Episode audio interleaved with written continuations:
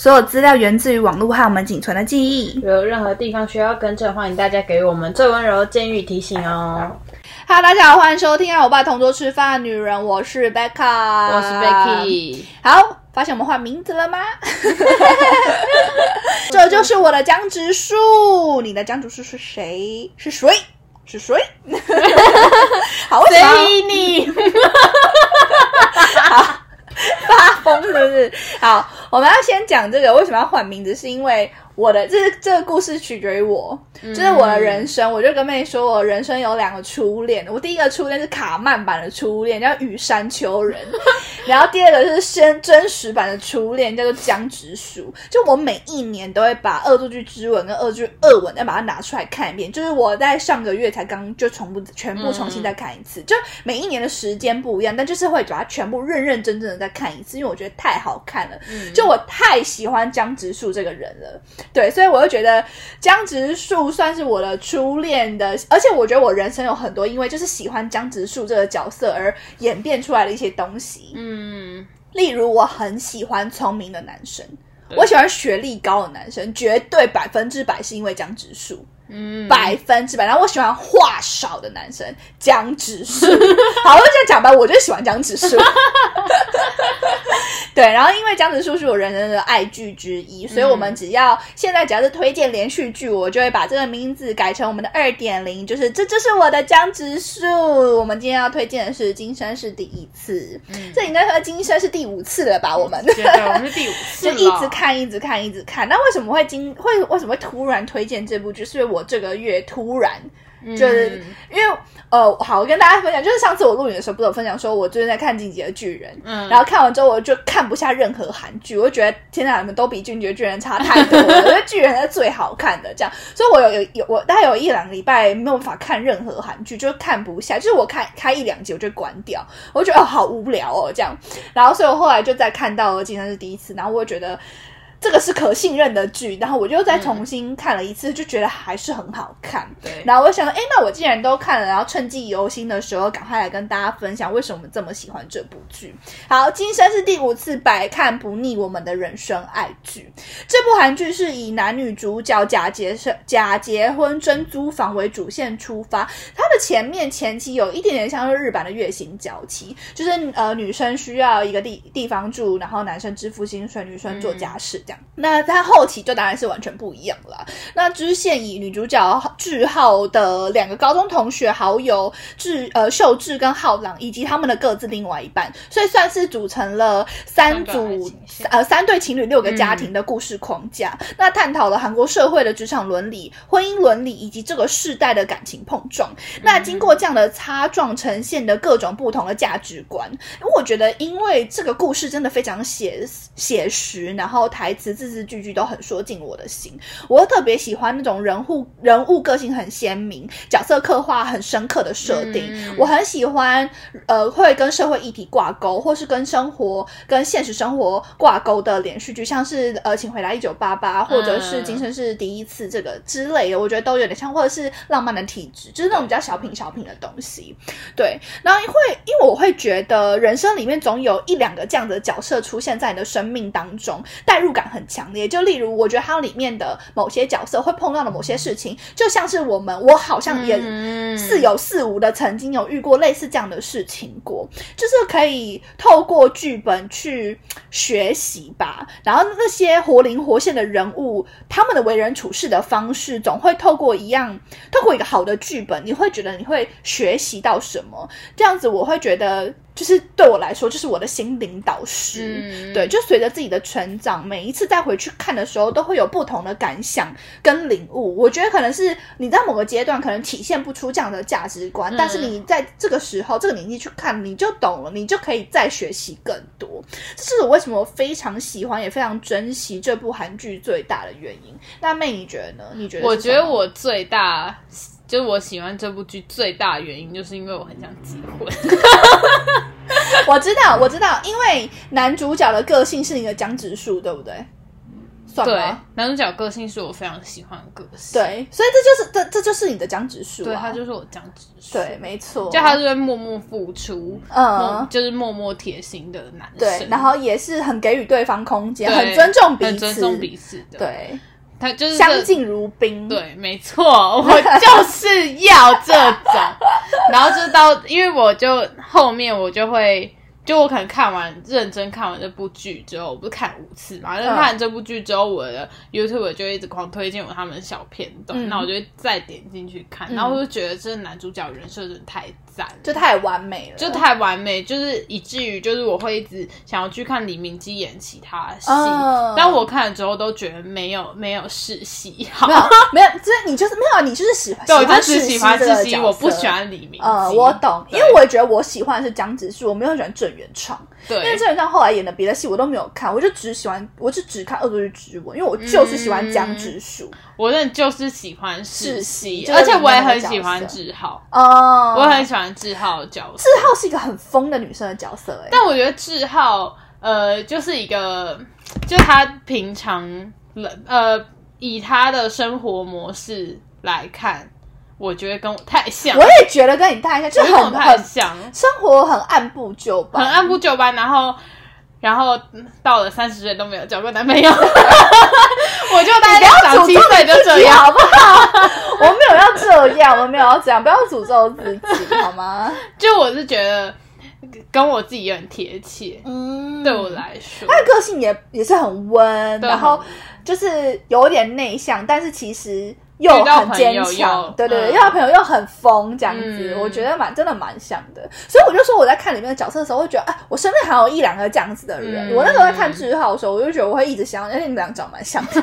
有吗？我觉得你们俩长蛮像的。对，那里面的呃，就是世熙这个角色，他是他的人设背景就是一个逼近四十岁的工程师，嗯然后就是也是非常的寡言，就是有点像机器人，他的生活有点像机器。他就里面不是有说什么左房贷右猫咪吗？就他的脑袋里面除了房贷跟猫咪之外，没有别的事情。然后因为志志浩志浩嘛？志浩志浩闯入他的生命之后，才开始一连串的生活。嗯，那我觉得第二个要分享的就是，呃，想要聊一聊，就是这些被植入核心记忆的神场景大盘点，就是补习班式的划重点，请大家听好。对我就要分享一个里面很小很小的一个剧情，就是有一段是很前面很前期，就世熙的妈妈，男主角的妈妈就按着大门的密码直接闯进了他们当时生活的家，然后表面上是关心自己的孩子，但其实他已经他已经打乱了孩子的生活，闯入了孩子的世界。妈妈在这段故事里面就跟世世熙吵架说：“你要去相亲，你赶快结婚。”然后甚出我说，甚至有说出情绪勒索话。他说：“你再不结婚，你爸就要跟我离婚了啦。”就是我会觉得这种东西，虽然他好像那个时候是开玩笑，但我现在看就觉得感触蛮深的。就世熙当时回答妈妈说：“你们都一样自私，你们想透过自己的孩子来完成你们达不到的愿望。”那我就觉得好聊到了情绪勒索这个东西，因为我是一个。我是一个很爱情绪勒索我自己的人，然后真的是一直以来都会这个话题情勒情勒嗯会一而再再而三地被拿出来重复讨论。为什么？因为它就是每个人人生每每个人都会碰到难题，嗯你知道吗？就每个人只要聊情了都会超有共鸣，没有什么就是旁人的经验或者自己被情绪勒索了经验可以分享，还是要聊你妈？我妈，我妈情绪勒索大王。真的情绪勒索大师。对我妈情绪勒索大师，就是我们就是可能假日，他们他是会自己在默默在心里规划说，以以之前啦，他就会默默在心里规划说，假日我们全家要出去玩什么的，然后但是不跟大家讲，对，就他默默规划，然后可能到星期四、星期五才会说，哦，我们星期我们假日的时候去哪里哪里玩，然后我跟我哥就会说，哎。可是我们家里要出去，这样，那、我妈就会说立个大生气吗？没有，我妈不会大声气，她就会讲说，孩子大了就远啦。就是然后就说好可怕，孩子长越大，跟父母距离越远，没关系，你们去吧 之类然后就飘走这样子。对，然后就我我跟我哥就是一开始就会很在意，嗯，然后所以我们就会尽量，如果说要出去的话，我跟我哥就，比如说我们这礼拜天这我这礼拜天要出去，我哥就尽量也约在同一天，嗯，就是我们可以礼拜六一起出门，不要就什么他约在礼拜六，我约在礼拜天，嗯。然后就变成全家，然后我们就是会你们也很乖、欸，我们为我妈做改变。没有，但因为其实我也蛮能理解一些情绪勒索的妈妈的心理，嗯，因为我觉得互相了解是好事。，对，因为我觉得这就是妈妈她凝聚凝聚家庭的一个方式。确实。对，所以我现在也是可以理解。我说你就继续勒索我，你要分享，你要你要分享你妈那个母亲节的故事吗？我妈我印象超深刻的欸、你知道吗？你讲完这个故事，回去跟我妈讲，然后我妈还吓死哎、欸，因为我觉得两个家庭的那个生活习惯生活习惯不一。样，就是我妈就是过节一定要一吃饭，然后要送礼物的那种。但是我们就某一年的母亲节，我们大一大二吧，嗯那一年母亲节我们就是。孩子大了啦，对，我们就是年纪大，我们想说应该是不太需要吧，而且是母亲节，因为我妈一我妈生日在一月，然后我们现在五月。就已经就是过了四个月，然后你又要再准备个礼物，你就觉得就是就没有缺什么，就我妈也是不缺东西的人，嗯我就觉得又没有缺什么。然后我跟我我哥就想说，那我们就一起去吃饭，这样、吃个饭就一起过母亲节。这还是有一起。吃饭嘛。我没有一起吃饭，但是哦有蛋糕吗？没有蛋糕，因为那天就是星期天中午，然后我哥下午就要回去，哦然后我们就想说就一起吃个饭。本来以为他哥就不在台湾念书了。，对，他在新竹念书，然后呢，反正就是那一天，就是我们哦，他们就说他们吃完饭载我哥一起回新竹这样子，然后我妈就是吃完饭之后，因为我们都没有送礼嘛，嗯，然后我妈在车上就不爽，就是、他就是已经表现不爽了。就是不讲话，在车上就不讲话这样子，然后我哥就我哥就已经有，就是我跟我哥就有猜到，应该就是没有礼物的关系。嗯，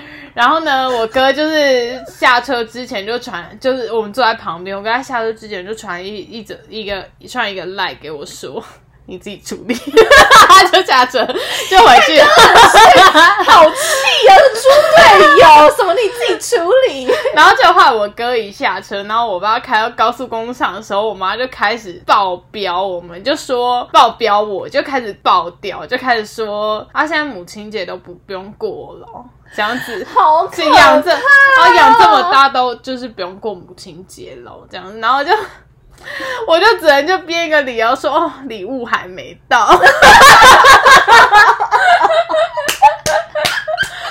On the way, mom, on the way。对，礼物还没到，然后我妈就就是讲说最好是啊，什么叫礼物还没到？然后就我就赶快，就是星期一、星期二那时候还大学生，我就星期一赶快就跑去百货公司买一个礼物，然后星期二的时候摆他桌上。你哥真的很不爽，什么你自己处理哦，够不爽，要发脾气。对，然后我就有传讯跟我哥说，哦，妈妈真的很不爽，然后什么，他就说啊，你怎么不准备礼物？我说，哥你为什么不准备礼物？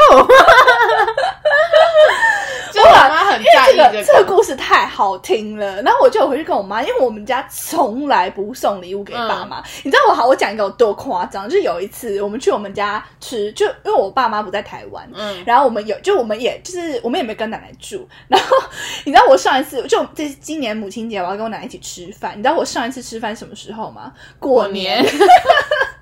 到底有多不孝？你知道我们家我们家就是放飞很远的孩子，你知道吗？然后反正有一次就是某某一年，我们就突然就是奶奶就说，哎，大家一起吃饭这样。然后那天刚好大家都有空，因为我们家小孩很多，我们家有四个小孩，就要凑凑齐小孩其实很难。但我不知道我们那天就是瞬间都可以。然后晚上就去奶奶家吃饭，然后就这样吃吃吃吃，然后奶奶就说，哎。你们今天跟妈妈说生日快乐了没？然后我们所有人就是东西都咽不下去，然后我就立刻互看这样，然后大家说今天星几，坚决几号这样，然后就我想说，看，见我妈，我完全没有人知道，然后我妈生四个，你知道吗？超好笑，然后我们就立刻就吃完之后，我们就立刻打飞餐给我妈，嗯然后就我妈在外面跟别人喝酒。就我妈也超开，她自己在过她自己的生日这样，然后我们就一，我就一见，我们就 Happy Birthday，妈生日快乐这样，然后我妈就露露露就露出一种让她要瞪不瞪哦，因为那时候已经十点，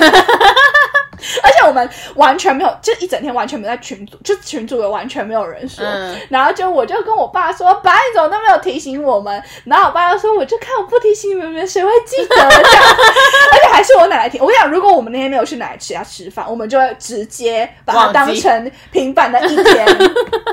对，但是我必须承认，因为我们家本来就没有在过生日的习惯，嗯。我们家就是婚节喜庆是这个词吗？婚丧喜婚丧庆喜庆本来就没有在很 care 这些东西，嗯就因为我爸妈最在乎的只有上帝 信仰这样，所以就是我们家四因为四个小孩都不过生日，然后都没有礼物，从小到大都这样。然后我们以前就是生日的时候，我爸妈就会帮你做按手祷告，就是愿神祝福你这样。所以我那时候，所以对我来说，就是要帮妈妈准备礼物，就 include 母亲节要准备礼物，嗯对我来说是一个很很夸张的事情。所以我那时候听到这个故事之后，我觉得太好又、太精彩，我就立刻转述给我妈听。然后我妈说：“哦，还好都没有这样对你们好。”我觉得我妈也很爱情了，但是她她也是爱情勒自己，但他就不会拿这种节日来情绪勒索小孩。嗯好，真的是讲太久了。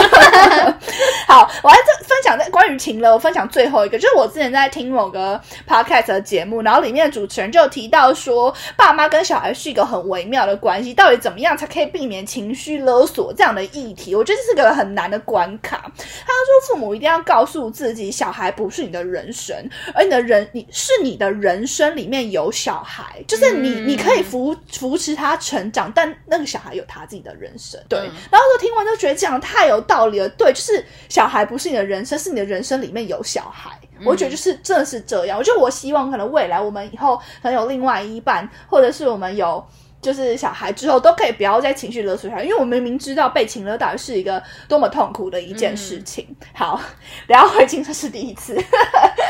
超级远。我就觉得我哦，因为这次在重看的时候，我姐也跟我一起重看，然后我就很常跟我姐讨论，就是到底是谁先爱上谁的，到底是世熙先喜欢上志浩呢，还是志浩是因为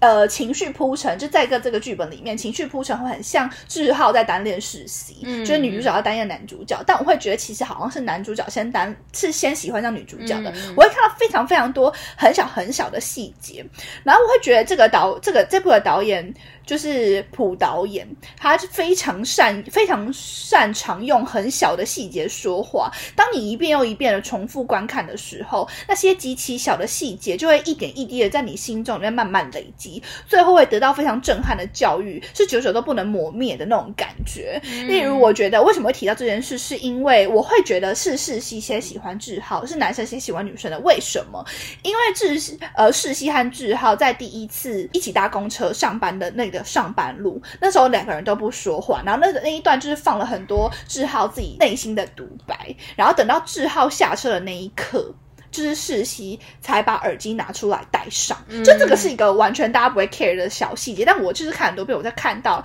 我说天哪，我我那时候看，我说天哪，这个不是就是尊重对方，而且珍惜跟他相处的一种方式吗？就是我珍惜跟你相处的时间，就算。你我们什么都没有说，我也不会把耳机戴上，因为戴上耳机有点进入到自己的世界。就是我们就算什么话都不说，但是我们还是在相处，嗯所以我觉得这算爱吗？我觉得对我来说这算吧。就后续的上班路，世熙会记得志浩什么时候要下车，就志就是志浩按铃之前，世熙会先起身帮他按铃，因为他们就是志浩第一次按铃之后，世熙就记得了，嗯所以我会觉得这种暖男行为是志浩。的是对志浩的关爱，我就说这是我的将军术吗。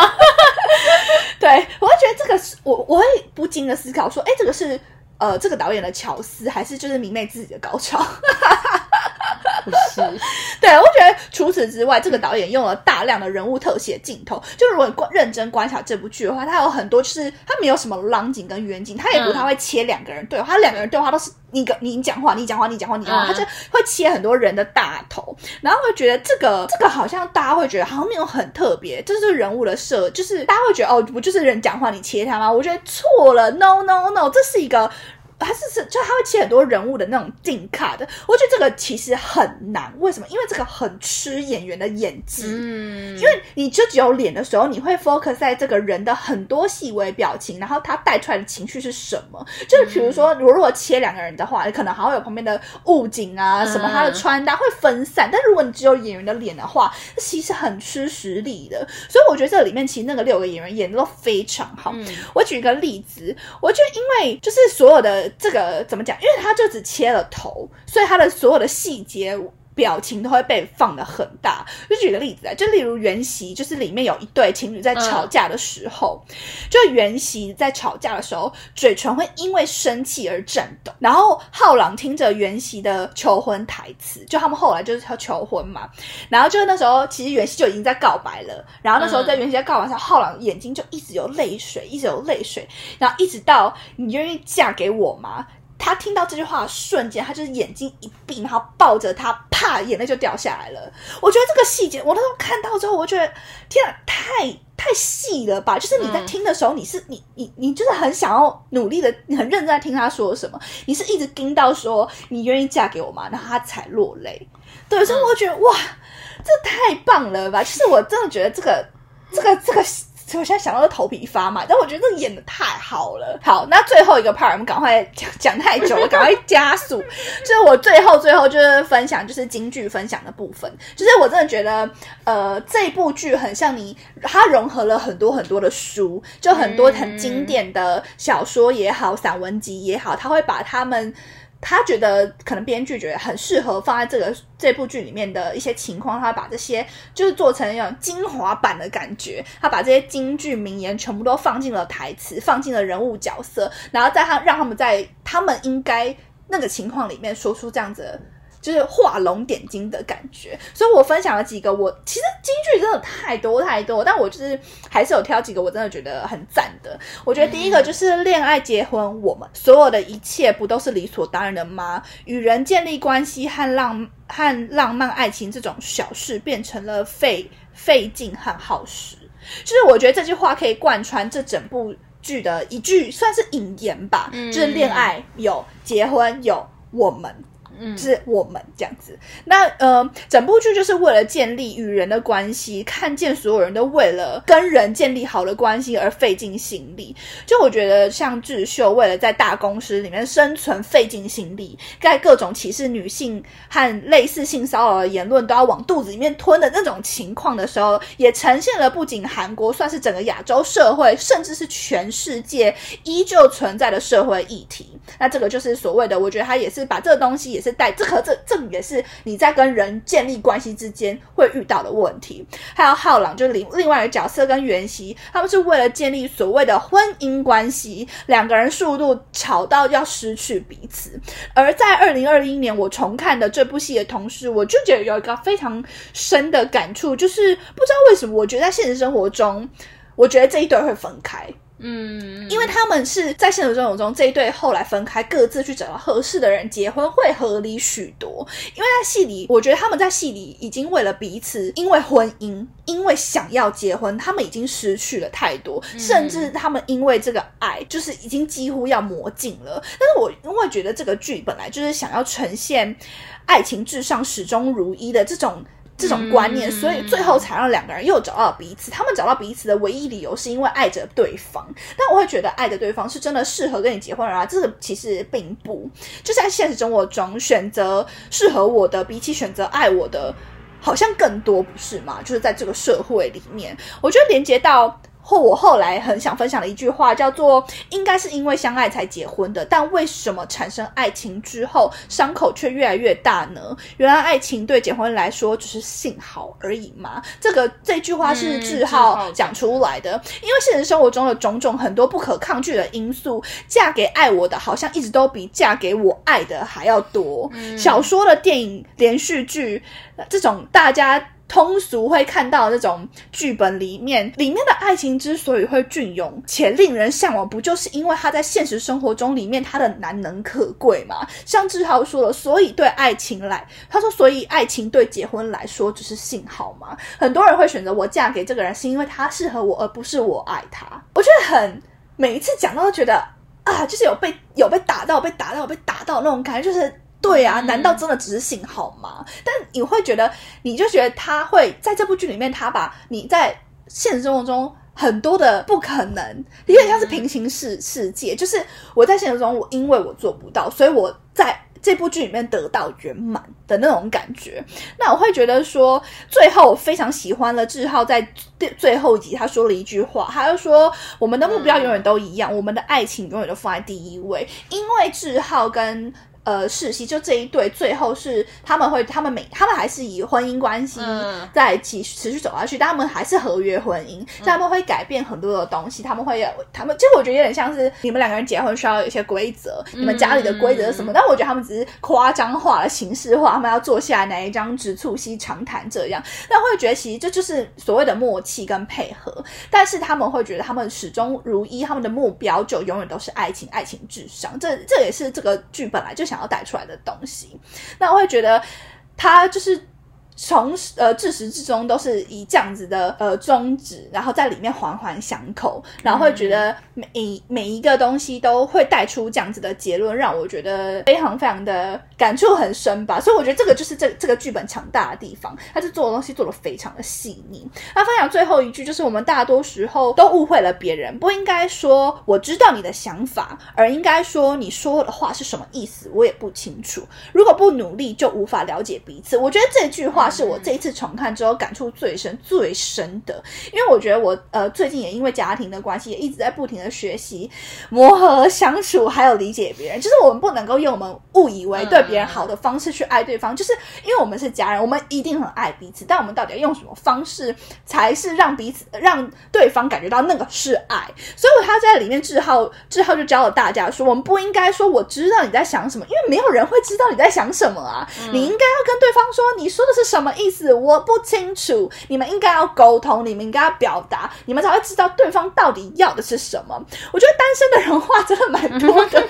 like me。我就说我大部分的朋友生命当中，我觉得我是我大部分的朋友生命当中最重要的爱情智商师。就是我明明谈恋爱的经验其实超少，但我觉得我是一个很会把同样的道理运用到不同关系的人身上。就像是我觉得可能志浩这个东西在讲的是情侣之间的关系，但我会把这个东西学起来，然后运用在我跟我家人之间的相处。我觉得对我来说，我会把这一切的问题回归到根本，根本就是人跟人之间的良好关系这个本质上面。不管是你对情侣也好，你对家人也好，你对朋友亦然，或者是你对上司也好，你的工作环境，或是你平常你对同学这东西，你上课当中的跟同学之间怎么相处，我觉得这都是一样的。就如果用这个标准来看的话，我觉得我就是人际关系大师，因为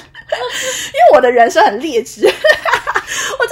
太多需要解决人际的关系，我真的觉得我我嗯，怎么讲？我会我会希望把每一段关系都处理的很好，所以我会在从中学习，然后不停的检讨我自己。那我跟我家人之间的关系，我跟我朋友之间的关系，还有一些我觉得很模糊定义的关系，亦师亦友这种东西，你要怎么定义？或是把别人都觉得很困难的纯友谊，其实我觉得我都处理的非常好。我身边有非常多个就是纯友谊的男性朋友，但他们也都各自有女朋友，但是我跟他们相处这十几年来，从来没有一任女朋友不喜欢我。嗯嗯嗯这我觉得这个就是我很细心、我很努力的地方。我我觉得大家都觉得纯友谊很，甚至很多人不相信纯友谊，但我觉得你应该要相信，因为你其实只要拿捏好这个尺度，它就是很。很单纯、很纯粹的友情而已。我把这一切都建立在这句话之上，就是志浩、志浩所说的沟通表达，永远都是人与人之间相处的唯一。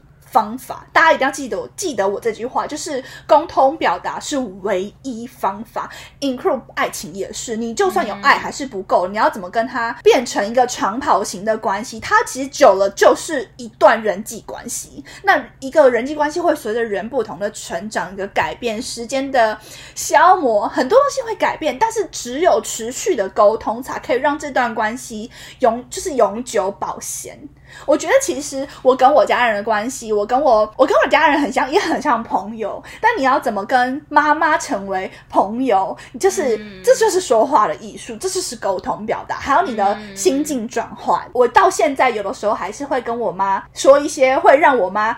她会再多唠叨几句的话，嗯，就我明明知道我跟他讲这件事情，他说：“哎呀，这样不好，什么什么什么什么的。”但我还是会跟他说为什么，因为我会觉得我不想要让他失去妈妈念小孩的这个妈妈的功能，好像就是这样。但我不希望我妈妈因为小孩都长大了，就失去了当妈妈的那种感觉，所以我到现在还是偶尔会这样叛逆一下，叛逆一下，然后让我妈来念我这样。所以我觉得就是希望这是我的贴心。然后我希望，我觉得我妈也有也有感受到，但我觉得这个就是所谓的表达，嗯，对，所以我真的觉得说话要学，人际关系是很难的，它永远都是有人就是会变得复杂，人就是罪恶的根源。只要有人一多，它就会变得很复杂。但是，呃，我自己是觉得，我也是透过非常多段撕心裂肺的感情，不管是各种各样的关系，然后破呃很破碎的。很破碎的感情，然后让我去学会到这样子很深刻的道理，导致我觉得我现在能够在很年轻的岁数就已经做得很好了。我后来就觉得我在大学毕业的前后认识到的，不管是新的朋友还是不同建立新的关系，我觉得都还算得心应手。但我会觉得这些很多很多的道理，就是。也是要感谢《今生是第一次》这部剧，就是陪伴着我一起成长。然后我每一次在回去看这部剧的时候，都还是会在提醒我、提醒我一些我觉得我已经知道的金句。然后我会很努力的把这些金句，就是实践在我的生活当中，成为我生命中真的是很不可或缺的一部分。那最后一句话就是要送给大家，给现在生活在这个瞬间的各位，愿你们奋勇前进。反正今生我们都是第一次。好，谢谢大家收听《和我爸同桌吃饭的女人》，我是 Becca，我是 Becky，我们下一周见，拜拜。